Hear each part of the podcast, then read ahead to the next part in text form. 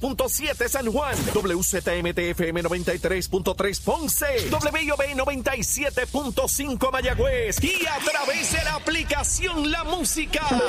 Orgullosos de ser la emisora oficial de la historia de la más que canta, India. Sábado 28 de octubre, Coca-Cola Music Hall. Comenzamos nuestra segunda hora aquí en Nación Z Nacional. Mis amigos, ya está el senador William Villafañe como todos los martes. Y antes de comenzar a o continuar quemando el cañaveral, vamos a los titulares con Emanuel Pacheco. Buenos días, Puerto Rico. Soy Emanuel Pacheco Rivera informando para Nación Z Nacional en los titulares. A menos de dos meses de que inicie el proceso de erradicación de candidaturas para las elecciones de del- del 2024, el Partido Nuevo Progresista prevé primarias en 31 municipios, mientras que el Partido Popular Democrático no puede precisar cuántos pueblos pasarán por el proceso, aparte de Mayagüez y Dorado, confirmaron los comisionados electorales de ambas entidades.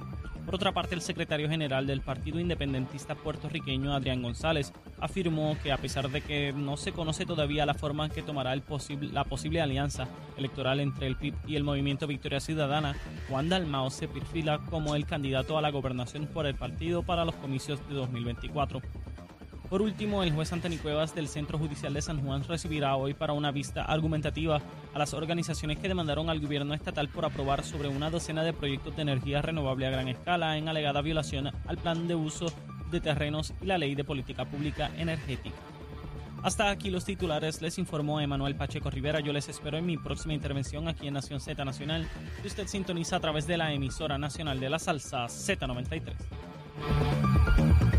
Estás con Nación Z Nacional por el Habla Música y Z93. Seguimos aquí en Nación Z Nacional a través de Z93, la emisora nacional de la salsa, la aplicación La Música y nuestra página de Facebook de Nación Z. Ya con nosotros el senador William Villafañe. William, saludos, ¿cómo estás? Saludos para ti, Leo, para Chero, para Emanuel y para todo el pueblo que nos ve y nos escucha. ¿Todo en orden? Todo en orden, gracias a Dios. Qué bueno, qué bueno. Mira, William, comencemos hablando un poco sobre esta situación de Israel y Palestina. Eh, acabo de ver los últimos titulares. Esto se corre de segundo a segundo, ¿verdad? Está Tel Aviv bajo, bajo asedio de eh, cohetes desde Gaza. Eh, de igual manera está Israel, ¿verdad?, bombardeando a Gaza. Esto lleva ya días la cantidad de armamento que hay que tener para de ambos lados estar horas y horas y horas y días y días lanzándose cohetes es sencillamente impresionante. Y no veo, no veo ningún ente que tenga la capacidad de detener este conflicto. Las Naciones Unidas habla, pero como tú sabes, más allá de una expresión, veo a cada bloque de las grandes potencias alineados o con Palestina o con Israel. No parece haber ninguna figura podríamos llamarle neutral, que, que- le hagan caso, que detenga todo este esfuerzo eh, militar. Eh, obviamente Israel tiene derecho a defenderse y decía al principio del programa que hay personas, los oigo hablando como si todos los palestinos fueran terroristas. Hay un grupo terrorista palestino, pero no es todo el pueblo palestino, ¿no? Eh, y también mencionaba que hasta que no se resuelva esta situación donde se reconozcan ambos pueblos, bajo un nivel de respeto y de un tratado, eh, pues esto no va a acabar. Esto, podrá haber un cese a las hostilidades militares, pero el odio va a mantenerse ahí y, puede comenzar otra vez la semana que viene y subsiguientemente y año tras año. No, no veo alternativa, William. Sí, es, es un asunto bien complejo. En la región es, hay, incide en aspectos religiosos, eh, de culturales, políticos, económicos, eh, el acceso a- al Mediterráneo eh, para Medio, Medio Oriente. Entonces, a nivel global, pues los aliados de ambos, ambas jurisdicciones eh, son poderosísimos. Eh, estamos hablando de potencias nucleares.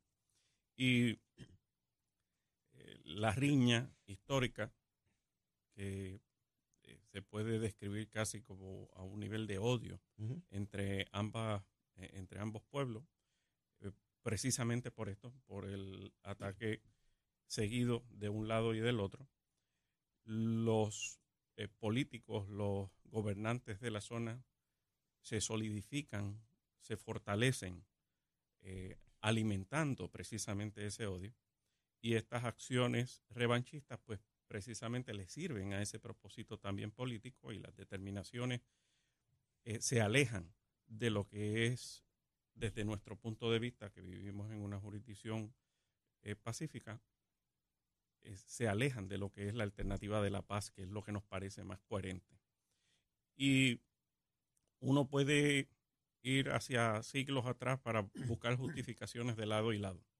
Lo que lleva a este tipo de situación actual, más allá de lo que haya ocurrido en el pasado, eh, pues, pues es la relación todavía maltrecha entre ambos. En el caso de Palestina, pues ciertamente hay un, hay un grupo eh, extremista radical que es Hamas que eh, busca mediante la violencia, mediante la agresión, dominar el, el área, ¿verdad? el favor del pueblo palestino, tomando este tipo de, de, acción contra Israel.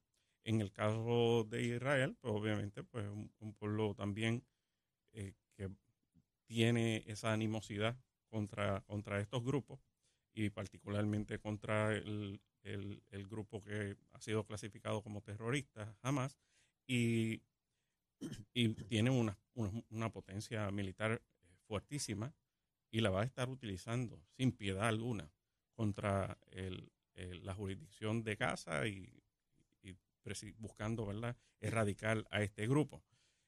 ¿Cómo se maneja este tipo de situación? Bueno, es bien complicada porque eh, primero que es una situación muy, muy entre ellos y entonces el, Estados Unidos ya, eh, que es un aliado fuertísimo también de Israel, ha enviado eh, refuerzo militar para, para Israel y esto no es tanto lo que por lo que pueda provocar este grupo extremista en, en de Palestina, eh, sino por el aval con que cuenta precisamente con jurisdicciones como lo es Irán, que sí es una potencia nuclear. Entonces, la medida que Irán supla recursos a, a, este, a este grupo extremista, pues eh, necesita Israel defenderse y contraatacar. Como, como señalaste al comienzo, es, es, sumamente complejo porque más allá de la controversia histórica entre estos dos pueblos, gravita eh, lo que son los países en la región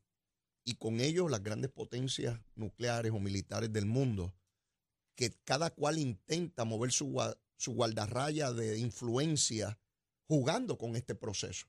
Leía un poco en el fin de semana, y otra vez, yo no soy un ducho en esto, de que Arabia Saudita estaba en unos trámites de negociaciones y acuerdos con Israel que se van todos por la borda con, todo esto que está ocurriendo. Y uno piensa, caramba, eh, y planteaban un poco que Irán eh, no quería esos acuerdos de Arabia Saudita con Israel y que y, se plantea que gran parte de este esfuerzo del grupo Hamas y, su, y, sus armas se la suplió Irán en un esfuerzo por desestabilizar lo que iba a ser ese acuerdo. Así que otra vez, una pelea entre dos, que hay unos que están mirando, pero quieren tener influencia en la pelea, no directa, a través de estos eh, protagonistas históricos eh, en esta lucha.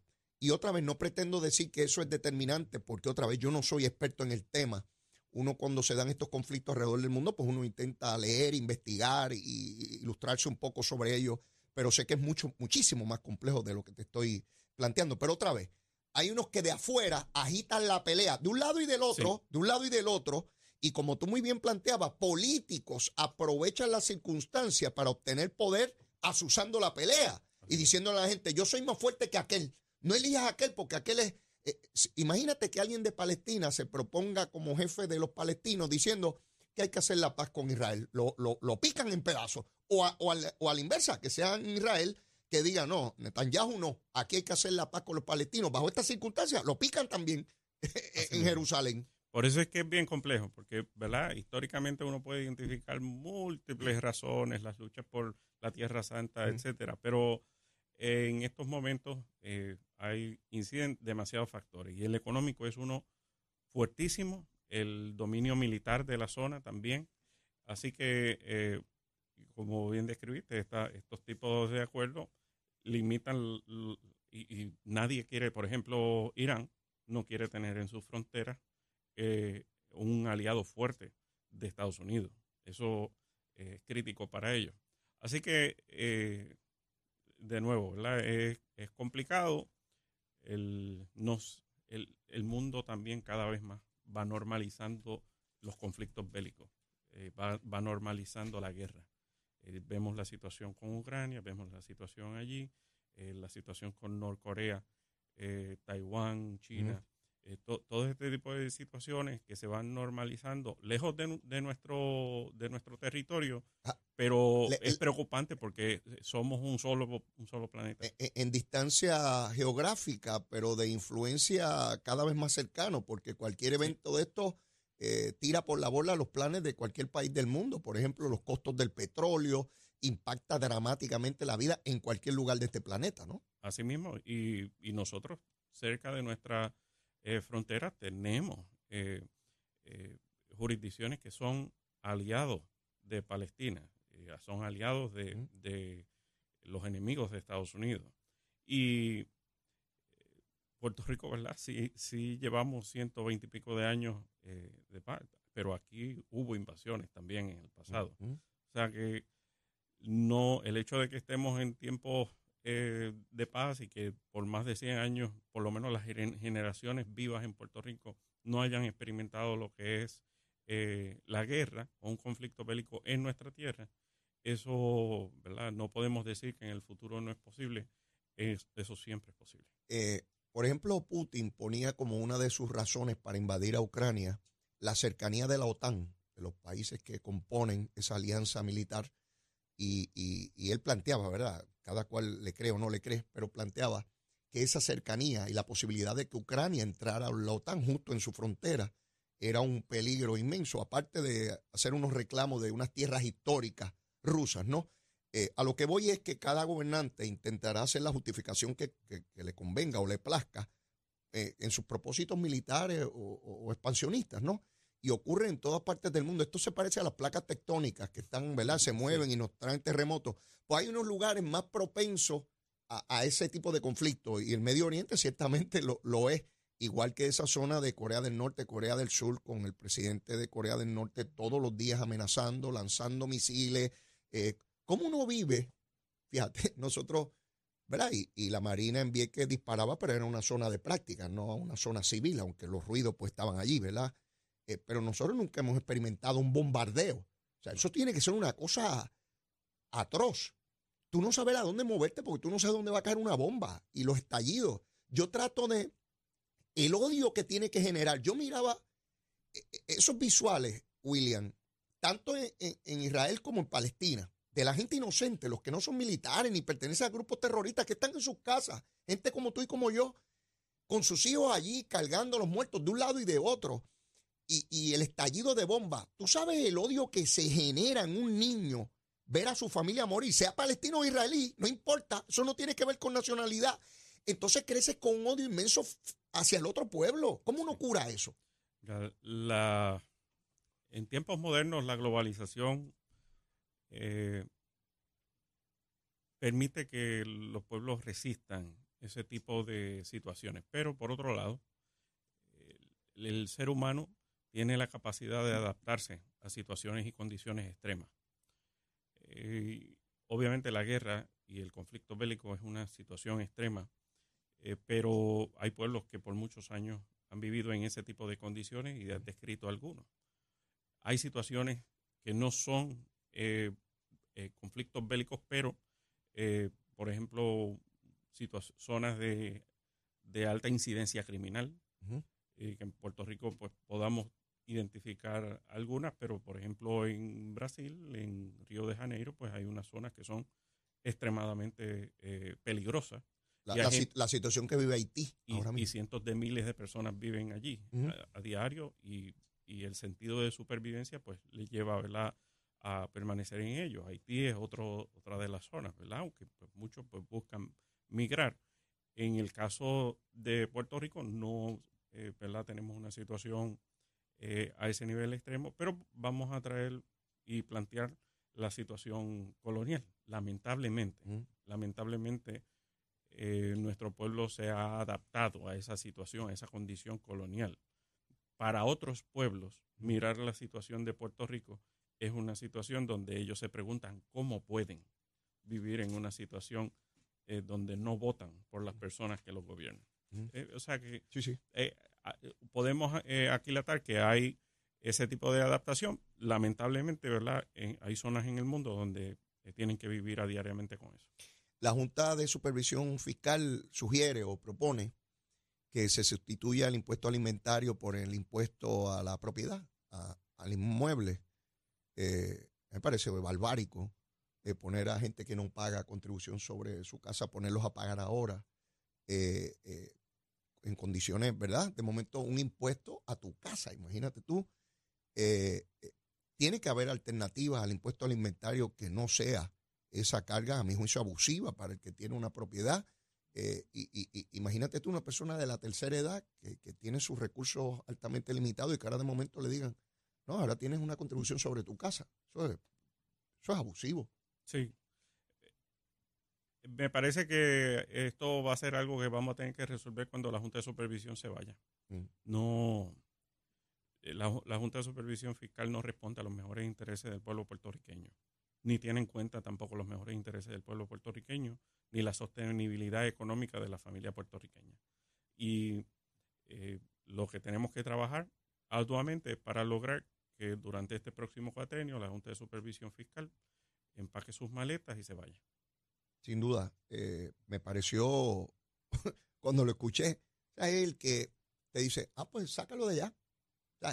sin ninguna evaluación eh, del impacto económico en las familias, cuál es la demográfica socioeconómica de esa familia, eh, cuánto más se agrava la situación de, millón y medio de puertorriqueños que viven de la tarjeta del PAN y, de la tarjeta de, seguro médico. Eh, Esto es sencillo, un ejercicio estrictamente matemático. Y por donde parta, parta y a Dios que reparta suerte. Sí, sí, es un impuesto directamente al, al sector de nuestra población eh, más vulnerable económicamente. Sin duda es el más vulnerable porque es el que tiene una exención hasta 15 mil dólares. Son las personas más necesitadas. Muchos de los cuales son adultos mayores. Seguro, eh, seguro. Eh, me parece totalmente insensible e irracional. Sí, sí, definitivamente, porque el que paga grandes contribuciones porque tiene una propiedad que, que, paga mucho porque es una propiedad cara, de, un valor inmenso. Fíjate que no estamos, no estamos diciendo de que no haya que trabajar para eliminar lo que es el concepto del impuesto sobre el inventario. Lo que estamos planteando es que la alternativa sugerida es para nada, para nada. peor que la enfermedad. Para nada, o sea, es mucho peor. Sí, sin duda. Eh, se abre ya esta semana o al comienzo de la próxima eh, las radicaciones en el Partido Popular eh, y al día de hoy, y lo sigo repasando contigo semana a semana, no hay idea de quién va a radicar para la gobernación en el Partido Popular. Eh, Charlie Delgado Altieri estuvo eh, proponiendo que hubiese una especie de consenso para escoger un candidato y de lo que yo entendí, ¿verdad? Porque Charlie te dice una cosa una semana y otra otra, pero de lo que yo entendí, él no estaría entonces disponible para radicar si hubiese más de una persona, porque no está dispuesto a ir a primaria. Él entiende que, contrario a la máxima en el PNP de que las primarias fortalecen, pues él dice que no fortalece nada, que a él se quedó sin recursos de cara a la elección general y que por eso perdió la elección, aparte de las divisiones y, ¿verdad?, este, sus propios compañeros atacándolo.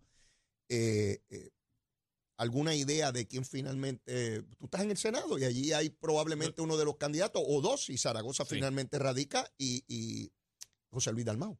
Todo tiende a indicar que en el caso de Zaragoza va, ¿Va a radicar. Va a radicar. Sí. En, el caso de, de José Luis, pues no, no sabemos todavía, pero Zaragoza ha sido firme en que va, a aspirar a la gobernación. En el caso de, eh, sería lo más lógico que el, actual presidente del Partido Popular también así lo haga, pero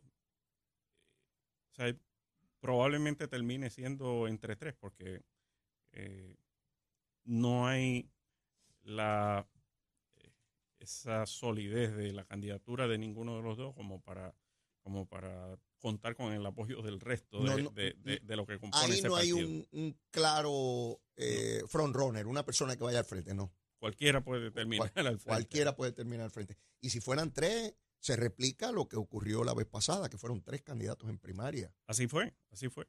Este, el, están ¿verdad? reacios a llevar a cabo un proceso primarista. Eso eh, deja a saber mucho de que eh, se ven débiles mm. frente a lo que es el Partido Nuevo Progresista también. Eh, Juan Saca cumple 100 años, 100 años, 100 días, 100 días. Que debe sentirlos como 100 años. Bueno, Saudi le preguntaba eso esta mañana, lo entrevistaron en Nación Z, nuestro compañero Jorge Suárez, Eddie López y Saudi Rivera. Y básicamente le decía eso, si, si 100 días eran muchos años o algo así. Y él dijo que, en ocasiones sí, que le parecía, pero que en otras no. 100 días lo escuché en varios medios de comunicación y dicta mucho de lo que fue Stenby. Eh, primero, porque domina el español. Segundo, conoce la idiosincrasia del puertorriqueño y sabe comunicar no solamente en español, en el lenguaje puertorriqueño. Claro, que no es lo mismo. Y que no es lo mismo. y, y, eso hace que uno perciba a una persona que, que, siente el dolor del puertorriqueño, que siente la necesidad, la urgencia. Le pidió, Saudi le pidió una palabra que, describiera al puertorriqueño y dijo exigente. Y muy bien, así tiene que ser, dijo él. Muy bien. Eh, y ese tipo de expresión hace que el que escucha eh, sienta que hay una persona que conoce el dolor y la necesidad. O sea, esto no es Stenby que está por allá y, a mí no me entrevisten, a mí no me pregunten y breguen ahí como puedan, que yo estoy tratando de resolver este revolú que ustedes formaron aquí y plantea el vegetativo como el, digo, desde el punto de vista de, Luma, no, no de Genera, ¿verdad? Que son las plantas, como el mayor problema y dice que tres años. Si él dijera que eso se resuelve en tres años, que estaría mintiendo, así dijo, y que no vino aquí a mentir. A mí me parece eso muy bien, que él hable con esa claridad y que no cree falsas expectativas, William, porque si de algo tuvimos con la Autoridad de Energía Eléctrica fue de crearnos falsas expectativas mientras todo colapsaba. Así mismo el, el, trabajo ¿verdad? que hay que realizar es arduo. Eh, no solamente el proceso este de la reconstrucción, que implica el cambio del tendido eléctrico, de postes, transformadores, las restauraciones de subestaciones y ahora también en el área de generación, pero también lo que es la poda, el mantenimiento de toda esa infraestructura eléctrica y, lo importante es que estén informando, dando cara y eh, diciendo los planes que tienen, cómo va el progreso de esa reconstrucción y, el mantenimiento del sistema. En la medida que vayan eh, haciéndolo y por el otro lado, que vayan logrando resultados, eh, como lo es la reducción dramática y sustancial en la cantidad de interrupciones y el tiempo que la familia puertorriqueña tiene que tolerar sin, sin el servicio eléctrico pues en la medida que van demostrando ese progreso, pues van ganando eh, la confianza y la satisfacción del cliente y le van dando estabilidad a Puerto Rico porque esto incide sobre la calidad de vida y sobre las oportunidades económicas de Puerto Rico. En el fin de semana estuve por allá por Isabela y Luma le notificó a cierta zona del municipio que el servicio se iba a interrumpir el domingo eh, de horas de mediados de la mañana hasta la tarde por unas mejoras que estaban contempladas ya, era parte del programa de rehabilitación. Y tuve la oportunidad de hablar con varias personas que me decían, caramba, esto era lo que había que hacer siempre, este, porque así nosotros nos planificamos y sabemos que tenemos que hacer tales y cuales cosas a esas horas. Y a esa hora pues va a llegar la energía eléctrica. Y eso no se hacía, no se le notificaba a la gente. De hecho... A mí me pasó el sábado, eh, que notificaron para la hay una carretera estatal que discurre frente a mi urbanización. Se comunicó a toda la zona, ¿verdad? que era muy probable que se fuera el servicio desde 7 de la mañana a 7 de la noche. La realidad nunca se fue. No. Se realizaron los trabajos de poda. Y qué bueno, porque precisamente en, en esa área el servicio se interrumpía regularmente por las ramas que estaban ya dentro de, de lo que es el entrelazamiento de la red eléctrica. Eh, la mayor parte de las veces que se iba en esa zona en la luz era por eso. Y, y así ocurre alrededor de, de, todo Puerto Rico y en la zona incluso metropolitana. Ocurre muchísimo. Así que es importante que se realice este tipo de trabajo. Parece tan sencillo, William, ¿verdad? Porque uno habla de, como, como decíamos en el barrio de chiquito, hay que cortar el palo o cortar los ganchos del palo, ¿no? Eso parece sencillo, pero es sumamente complejo y peligroso. Así que no todo el mundo lo puede hacer, lo tiene que hacer Luma. Nadie más puede hacer eso, puede morir electrocutado. Y entonces podar este, un árbol. Y eso crea tan grandes contratiempos como dejar grandes cantidades de familias sin energía eléctrica por una rama de un árbol. Eh, eh, cuando yo escucho a Juan Saca, pienso cuántas personas creen que los están cogiendo de tontos porque no creen que, ramas puedan dejar a tantas personas eh, tan, tan consecutivamente sin energía eléctrica. Donde yo vivo igual, habían una cantidad de ramas de árboles que ahora fueron podadas bien, no como antes, que cortaban un chispito y en un mes estaba otra vez encima. Bien hecho, bien hecho. Sí, sí, recordar, recordar que vivimos en, un, en, una jurisdicción tropical, claro. o sea, una, zona tropical, y aquí el, el follaje crece rápidamente. Inmenso, inmenso. Así que hay que darle mantenimiento a esa área. Tenemos que ir a una pausa y luego de la misma regresaremos con el menú que viene William Villafaña a recomendar para el día de hoy aquí en Z93. Llévatela, chero. Buenos días Puerto Rico, soy Emanuel Pacheco Rivera con el informe sobre el tránsito. A esta hora de la mañana ya ha comenzado a reducir un poco el tapón en algunas de las carreteras principales del área metro, sin embargo, aún se mantiene ataponada la autopista José de Diego desde Buchanan hasta el área de Atorrey en la salida hacia el Expreso Las Américas. También la carretera número 2 en el cruce de la Virgencita y en Candelaria en Toa Baja y más adelante entre Santa Rosa y Caparra. También la 165 entre Cataño y Guaynabo en la intersección con la PR22, así como algunos tramos de la 167, la 199 y la PR5 en Bayamón y la 176, 177 y 199 en Cupey. Además, la autopista Luisa Ferré entre Montehiedra y la zona del Centro Médico en Río Piedras y más al sur en Caguas, igualmente la 30 desde la colindancia de Juncos y Burabo hasta la intersección con la 52 y la número 1. Hasta aquí el tránsito, ahora pasamos al informe del tiempo. Para hoy, martes 10 de octubre, el Servicio Nacional de Meteorología pronostica para todo el archipiélago un día principalmente soleado, húmedo y caluroso, con algunos aguaceros pasajeros en la tarde para la región oeste. Los vientos permanecen del este-sureste de 6 a 12 millas por hora, con algunas ráfagas de hasta 25 millas por hora y las temperaturas máximas estarán en los altos 80 grados en las zonas montañosas y los medios altos 90 grados en las zonas urbanas y costeras, con los índices de calor alcanzando los 105 grados en el norte, el oeste y el sur. Hasta aquí el tiempo, les informó Emanuel Pacheco Rivera. Yo les espero en mi próxima intervención aquí en Nación Z Nacional, que usted sintoniza a través de la emisora nacional de la salsa Z93.